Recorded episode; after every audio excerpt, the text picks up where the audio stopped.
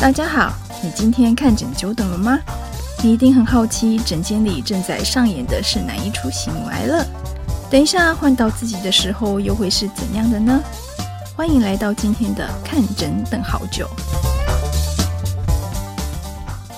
Hello，大家好，欢迎大家收听这一集的看诊等好久。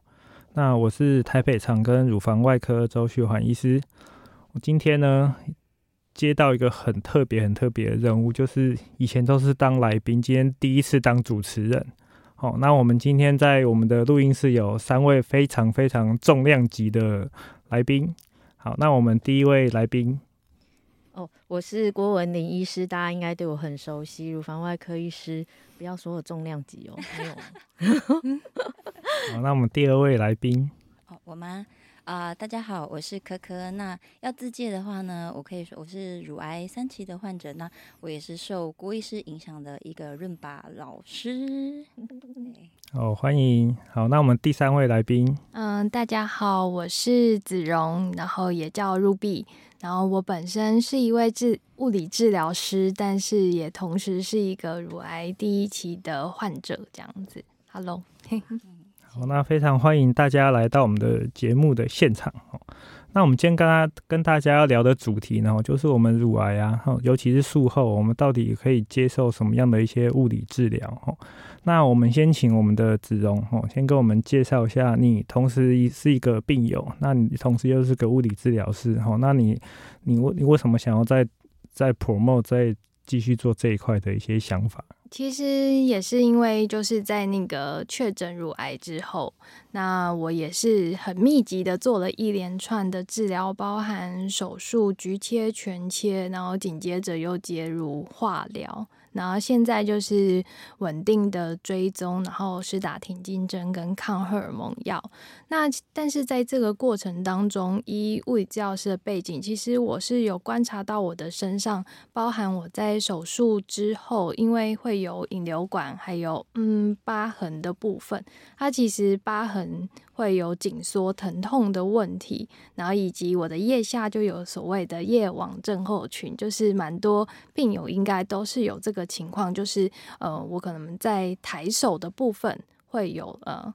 比较疼痛的情况，以及就是，嗯，我在治疗后的两年，我也出现淋巴水肿的状况。因为，呃，虽然我只拿了三颗前哨淋巴结，可是没想到我也碰到这个情形。那这些种种在治疗，呃的过程中出现的副作用，其实物理治疗师在这一块是能够帮得上忙。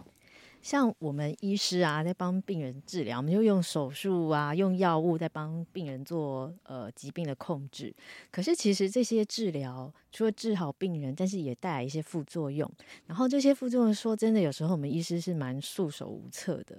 就是呃，这种这种副作用本身，并不是说有一个清楚的解方，一下去就会不见。不是，他可能会长长久久一直困扰病人，所以其实如果有物理治疗师可以一起介入，跟着我们一起来帮助病人的话，我觉得可以解决很多就是医师端没有办法解决的问题。好，那我想问一下可可哦，因为你也是病友嘛，那你同你在术后的话，你也会遇到这样的状况啊，比如说会有这些叶网症候群啊，或是有淋巴水肿的状况嘛？那你以前有听过物理治疗可以可以做这方面的一些让这些症状改善吗？嗯，有诶、欸，像因为我自己的背景也算是理科三类组嘛，然后所以我也是跟子荣一样，就是诶、欸，我们都在术后就是观察自己身体的状况，然后那我也是我的疗程是右侧全切，那也有所谓淋腋下淋巴廓清，那所以我那时候就发现，诶、欸，一开始的时候还好，然后后来到一个好像组织在修复的一段期间，开始就有那个一条异网出现，嗯、然后那因为我就是那我们其实我觉得我在疗程中我还蛮。蛮感谢有社群的资讯，可是大部分听到的都是在台北，嗯、所以我觉得现在诶，每次有听到说可以处理我们患者的那个那个物理治疗所，其实大家都会很仰慕这种地方，就是想要去朝圣治疗。可是当然，也许因为那样子呃距离的关系，我那时候其实并没有得到这样的帮助，然后所以就是只能哎自己想办法先处理呀、啊。然后当然，我觉得能够有就是专业的处理，其实是我们真的病友都很想要得到的。其实像在医院里面啊，这种大的医院里面还是有复健科、有物理治疗师，可是其实大家处理的问题哦，可能都比较偏重在那种急性的、比较困难的那一种。那像乳癌的病人，他们会觉得你你明明就好好的啊，或者是说哦，OK，我发现你有什么问题，我教你怎么做，可是你终究回去还是要自己做。那万一这个回去的做的频率不对，或者是做的方式不对，其实效果可能就不是这么好。所以。如果能够有这比较密切的物理治疗师真的一起介入的话，我觉得真的不错哎。嗯，那我想哦，那个淋巴水肿其实有很多方式可以去预防啊。哦，那今天虽然是当主持人，不过还是提供一些，因为既然我们医师也有当主持人，我们稍微提供一些专业的知识来跟大家分享一下哈。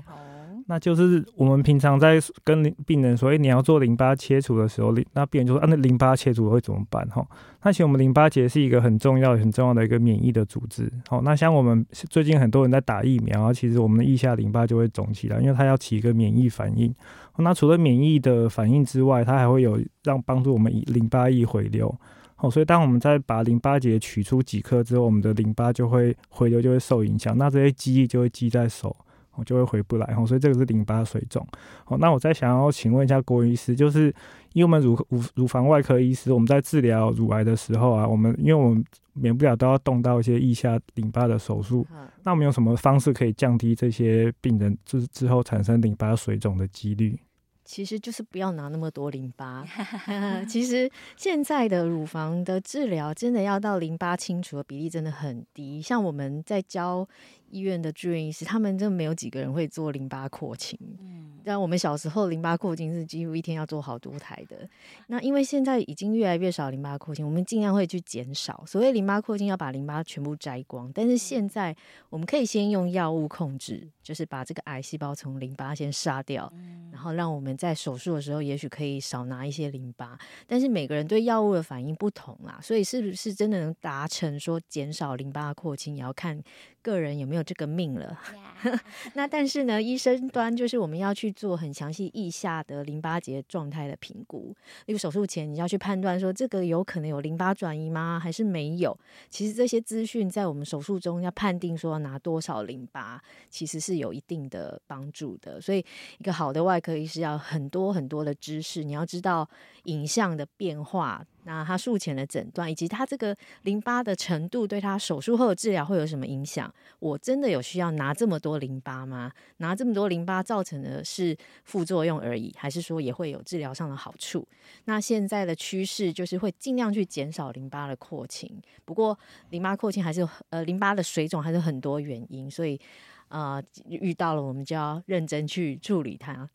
对，所以你看，我们以医师的观点，我们想要拿少颗一点。不过，我们即使做前哨淋巴，即使我们拿个两三颗，还是有五大概五 percent 会产生淋巴水肿的几率。哦，好，那我就要 cue 一下子荣哈，因为你你也是是做前哨淋巴清除嘛，而且你也只有拿三颗，可是你还是在术后大概两年左右的时间哈，那就有产生比较轻度的一些淋巴水肿。哦，那所以想要请问一下，就是说。因为我们的物理治疗方面，可不可以在对于预防淋巴水肿或者淋巴水肿、水呃淋巴水肿的治疗上面有没有什么角色？是因为嗯、呃，其实呃，刚刚如医师所说，其实淋巴结拿掉之后，我们整个淋巴系统的完整性就已经有一个缺失。那对我们来说，就是淋巴结它就像是一个水分的浓缩站一样，那当你这一个积水的地方被拿掉之后，那呃比较长的，我们就会从远端的肢体开始肿起来。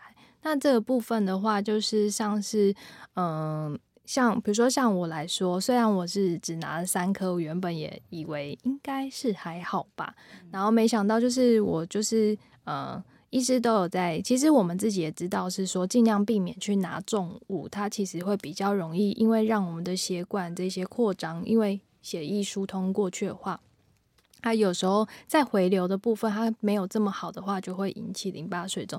所以在呃一般来说，我们都会说拿重物的呃比如说不要拿超过三公斤、五公斤的部分，然后以及我们最好，其实我们还是要做运动的训练。它其实是我们的肌肉，它是可以帮助像帮补一样，把远端肢体的水分打回我们的中心。像是怎样的肌肉训练？嗯、呃，我们就会说做那个所谓的等长收缩的肌肉，就是让肌肉呃，比如说我们的手是在伸直的情况，然后远端的那个手指做。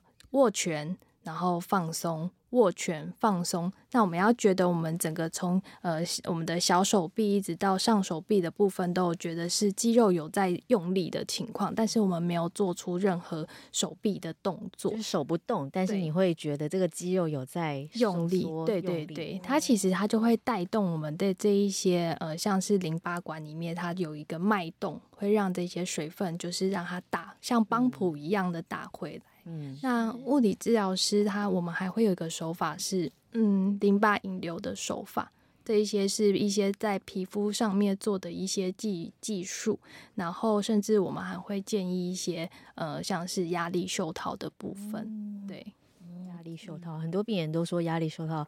好紧哦，穿不住。尤其是夏天的时候，嗯，对。但是压力袖套有它很呃很有帮助的地方。嗯、那它可能是在呃除了做治疗的部分之外，其实后续可能在淋巴水肿比较稳定的情况，我们在穿着袖套其实是比较是预防的那一块。哦，对，就是说不能等到很严重再穿哦。对，就是开始初期有一点轻微的时候就要赶快穿。对，因为如果我们的淋巴水肿一直往比较严重的等级上去的话，其实它后续会是蛮难处理的。对，那我们是针对轻中度的淋巴水肿，我们其实还是可以做一些蛮好的嗯处理，这样子。对。我这边补充一下，就淋巴水肿如果真的很严重的话，那其实还是需要手术来处理啊，因为他可能要做一些淋巴管或血管的一些吻合手术，甚至做一些淋巴结的的移移植的手术哈，所以。就是也是提醒大家，各位病人，就是不要等到我们很很后面很后面，其实你那个淋淋巴回流的系统整个已经被破坏掉的时候，才再来处理啊。其实早期的时候就可以介入。那要怎么知道有淋巴水肿呢？嗯，其实像是我们有时候会觉得说手好像嗯重重的，嗯，或者是会觉得我们的手臂啊，或者是手掌的部分，其实最容易判断的就是手就会肿起来。我们觉得两侧的手，它的大小会不太一样，两只伸出来一比两手不一样。没错，我们会用两侧，可是有些是需要的，没像我自己就是很轻微，我是大概第一期。它其实是两侧的肢体的那个肢体围的大小大概是呃九九 percent 这样子的差异，所以量起来其实真正只有一公分或两公分的差别。我们是怎么量呢？我们拿就是我们会在那个体表上面每隔四公分定一个标记点，然后是每一段肢体我们都去量测它的那个呃长。宽哎，肢体围，对，肢体围，然后对对，手臂的臂围，就一直从，比如说像是我右手的话，我就从右手的手指一直到我的呃，就是在肩关节的这个部分，哦、然后去做每一段肢体的呃比较。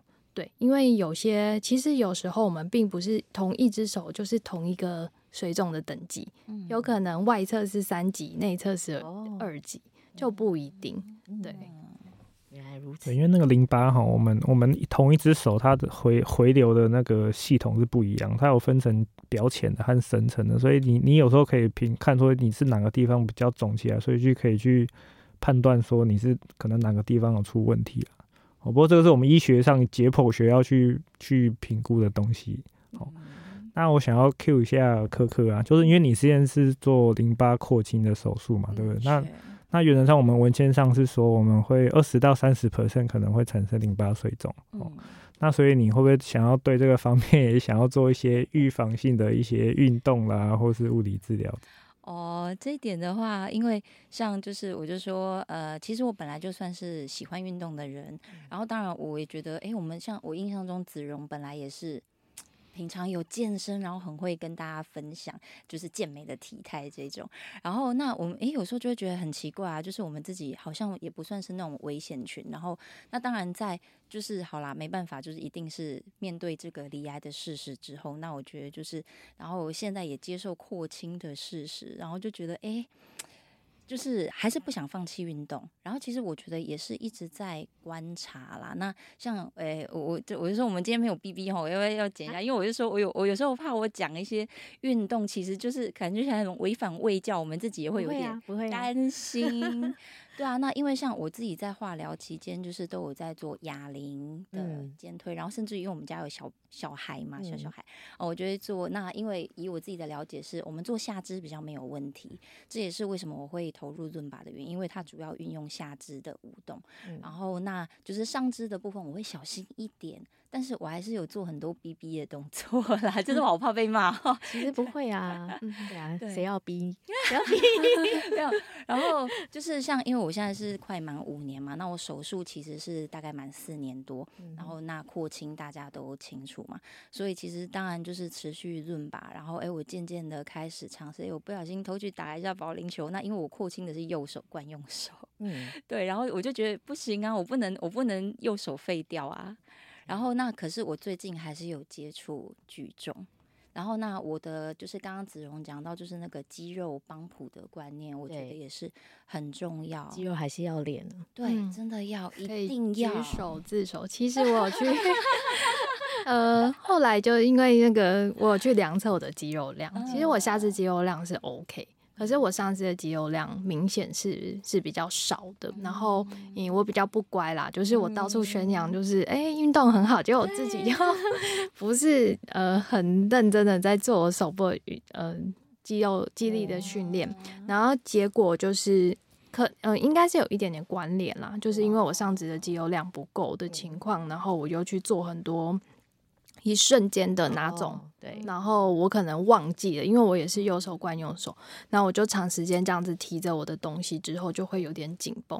嗯有嗯，对，但是因为我们就是在物理治疗的里面，我们有去做一些研究，其实渐进式的阻力训练，包含重量训练，对于淋巴水肿的风险，它并不是会让它提高的。对，对嗯、其实它是一个被严重污名化的一个。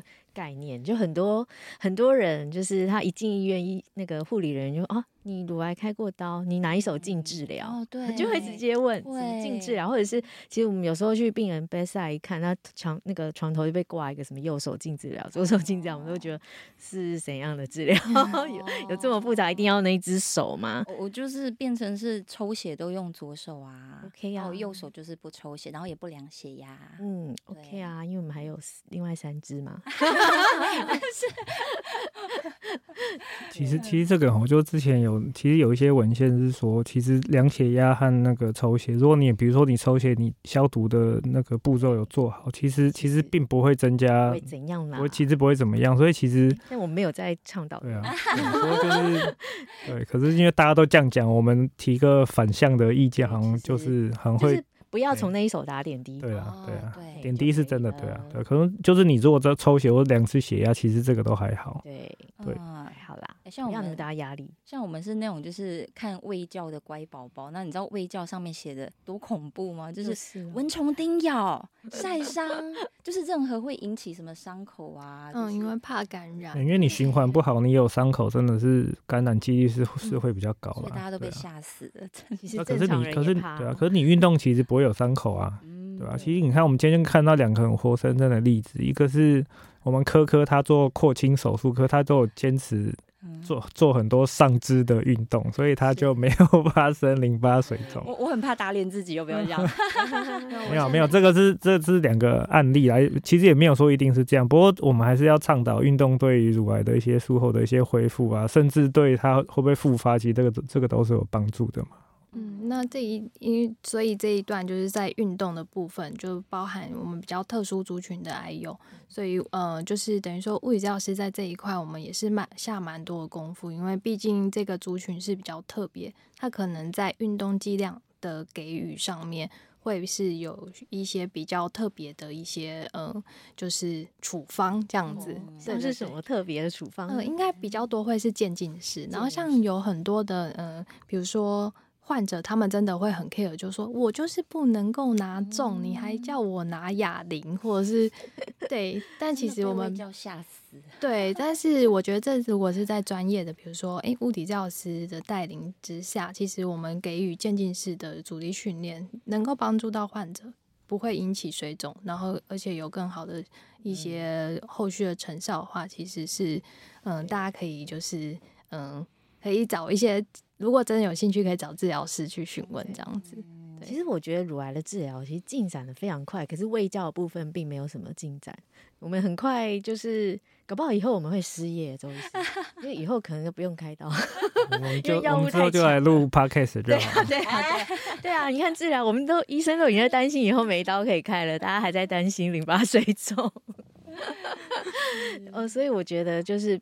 不要被那些卫教吓坏了。嗯，那当然上肢的训练是要，但我觉得还有一个部分就是病友常忘记，就是背背的训练，因为他们常常开完刀，就是就是其实他的肩膀紧啊，或者是驼背什么，其实都是来自背的肌肉没有去练起来。对，然后又担心手怎么样，又不敢举，所以就变成整个很糟糕。对，因为像我有吃富乳钠的关系呀、啊嗯，就是我会注意到背的问题，是因为我的腰椎那个时候在吃药一年后的，就是测验出来是负二点三，我真的有点吓到。骨密度啊，对对，骨密对，然后所以我觉得一定要锻炼背，一定要。嗯、可是桑巴很有效，撞撞击的。它可以刺激那个骨质，嗯，对对对，多跳几下。所以每次去郭医师的的那个课，我都会很用力的跳，冲击跟负重嘛。对对对，嗯，是哦，原来就是这两项。对骨密度特别有帮助，大家要做小笔记。冲击跟负重，重，对对对。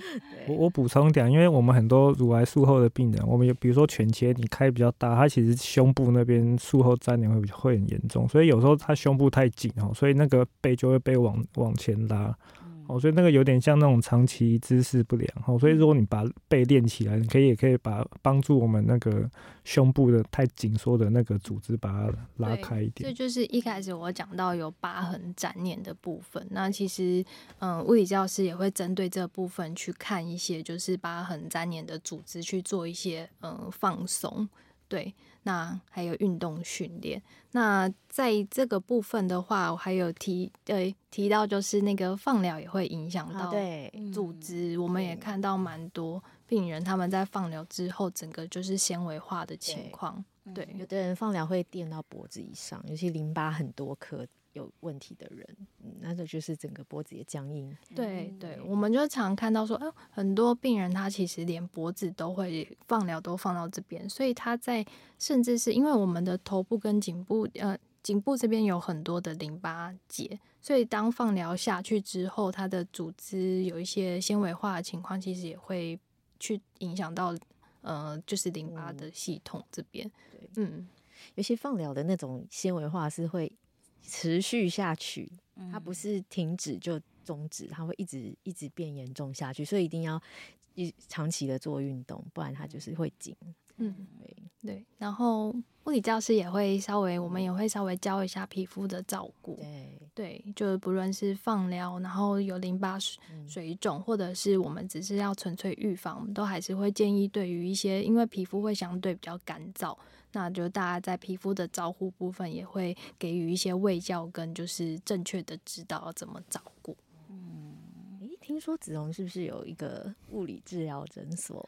嗯，没错，这也是哎，真的是身为病人有可以体会的，就是对对 对，然后就觉得啊，我那时候有好险，我自己还可以也是照顾自己，嗯、然后呢就突然就想到说，其实有很很多的病友也是会遇到很多。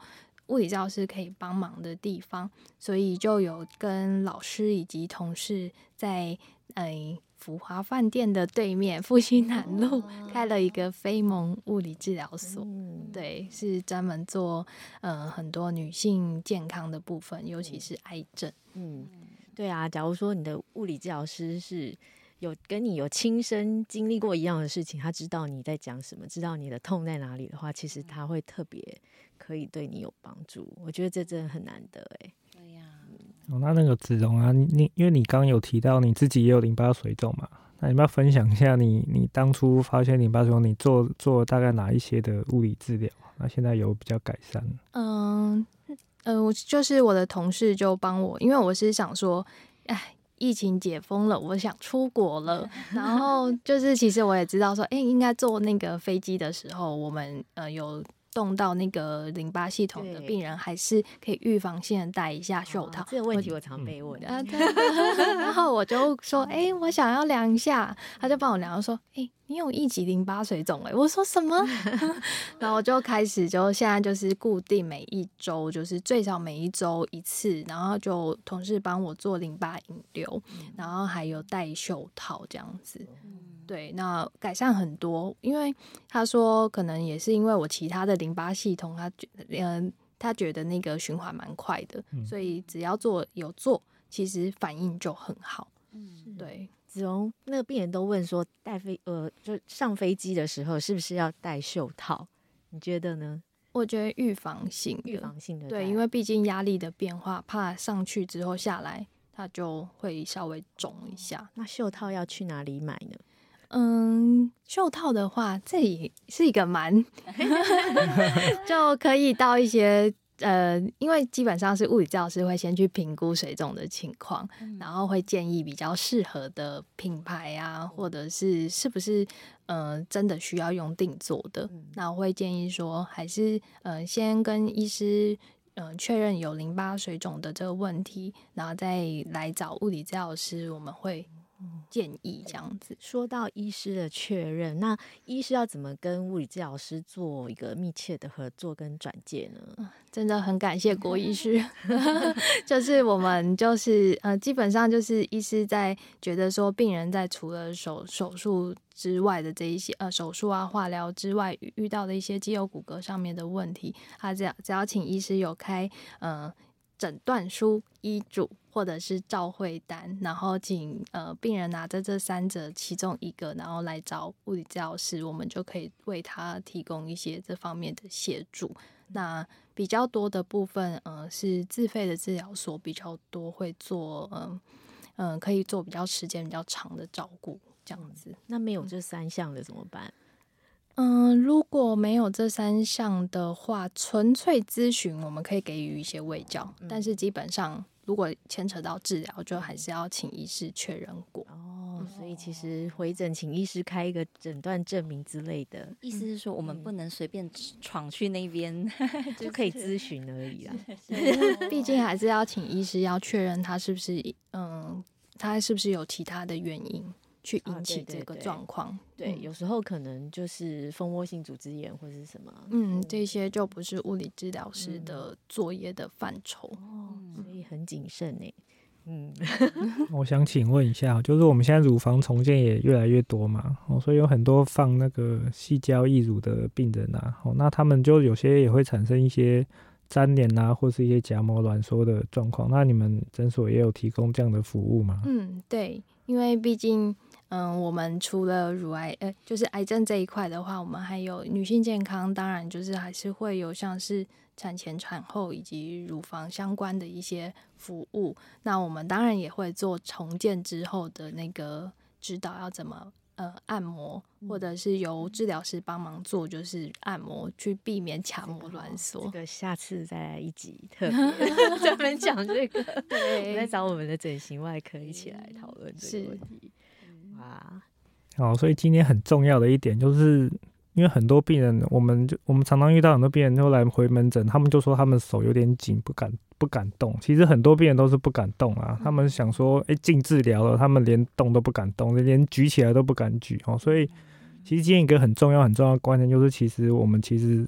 术后的那个，又为了预防这些疤痕粘连的状况，其实是要多动啊。那那要怎么正确的动？怎么动才会有效？那当然就是今天很谢谢我们那个子榕的物理治疗师。好，那你最后要不要跟我们总结一下你你你们诊所想要做的东西，或是你的一些理念？对，我的理念就是希望可以，嗯，跟就是将物理治疗师也能够纳入正式的整个就是。呃，像是癌症治疗的环节里面，嗯，因为物理治疗师其实也是可以对病人的，不论是他们的身体状况、心理情况，还有他的生活品质，嗯，其实在治疗过后，我们可以帮得上忙，可以让这一些有改善。这样子好啊，以后我们癌症评鉴就把这个 把这个纳纳进来。好想好想要要要。好，那我们今天很高，谢谢三位来宾的参加哈。然后我今天第一次当主持人，当的非常轻松，大家话都很多哈。那我大概总结一下，我们今天就是有跟大家介绍什么是淋巴水肿，然后我们怎么预防淋巴水肿，怎么去做淋巴水肿的治疗。那其实我们也提到说，其实很多运动啊、物理治疗，其实对于这个预防或是呃、欸，治疗淋巴水肿其实都是很有很有帮助，包括刚刚只有跟大家介绍这个等长运动嘛，还有一些渐进式的一些阻力的运动哦。那还有一些对疤痕组织的一些粘连的改善，其实这些都是很重要哈。那我们就再次谢谢三位来宾，谢谢，谢谢，谢谢，拜拜，下次拜拜，谢谢，拜拜。感谢您收听今天的节目，希望今天的节目能带给你一些帮助和启发。如果你喜欢我们的节目，欢迎你订阅及留给我们五星评价。您的评价是我们支持录制的动力。希望能陪伴您看诊等很久的时间。我们下次见。